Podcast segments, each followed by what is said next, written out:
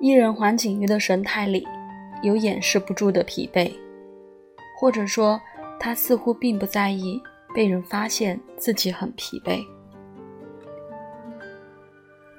这是三月初，黄景瑜刚结束香港路演活动的第二天，在北京东三环一间高级酒店的套房里，面前的一方大理石洗手台上，摆着化妆工具和瓶瓶罐罐的化妆品，身后的化妆师用发热的卷发棒摆弄着她的头发。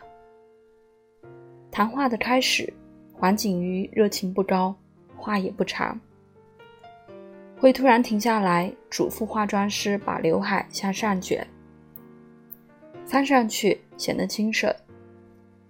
套间外，三个工作人员从楼下取来两塑料袋外卖，北京菜，看起来并不清淡，脱离于大众认为一人每餐清汤寡水的想象。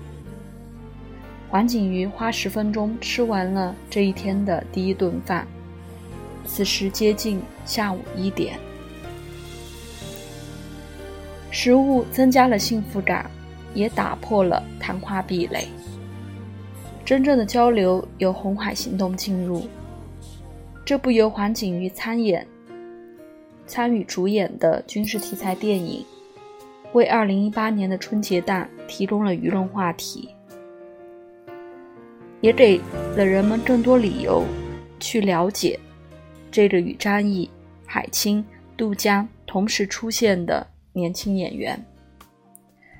大年初五，黄景瑜离开丹东老家，开始了新一年的工作，跑路演、宣传、接受更多的采访，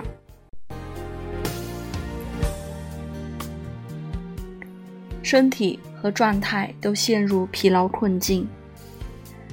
采访的同时，摄影师在一旁拍摄。他们在酒店的会议室搭起了一个简易摄影棚，一盏高大的摄灯立在后面，前面是一把扶手椅，那是黄景瑜的位置。穿过十几位工作人员，看到那张椅子的瞬间，黄景瑜说：“把我一个人摆在中间了，好奇怪。”他有明显的不适应。从成为模特的那天起，他就有这种不适感。走在伸进观众席的那条路上，他感觉所有的目光都盯向自己，浑身尴尬。直到有一天，他自己坐在台下看秀，才意识到，观众看的都是衣服，没人看你。只是走向镜头被更多的人注视的感觉，他还在逐渐接受中。两年以前，这位上海并不算知名的模特儿，因为网剧上瘾迅速窜窜红。突如其来的关注曾经给他带来极度的惶恐。在2016年的一次平面拍摄中，摄影师要求黄景瑜站在沙发上，脚刚踩上去。他抬起头问：“我踩沙发拍出来不会被骂吧？”另一期黄景瑜自我讲述的视频节目中，黄景瑜站在舞台中央，手自然地插进裤兜。节目进行一多半，他突然看向观众问：“我把手插进来，会不会有人说我不尊重？我只是手不知道放哪儿。”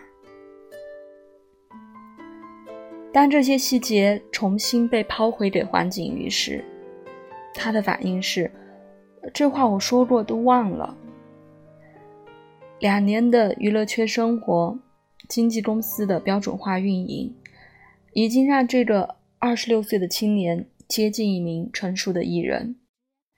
在镜头前尽量平和，讲话留白，适度坦诚。他愿意承认。刚刚化妆的时候就很不开心，不想讲话，也坚定地反复拒绝讲述任何一个自己进演艺圈之前的辛酸故事。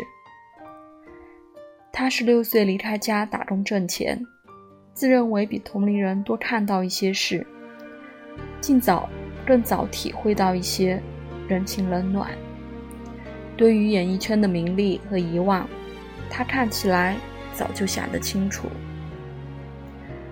一定没有人会一直记得你的，黄景瑜说。对于未来，他没有计划，又好像早有计划。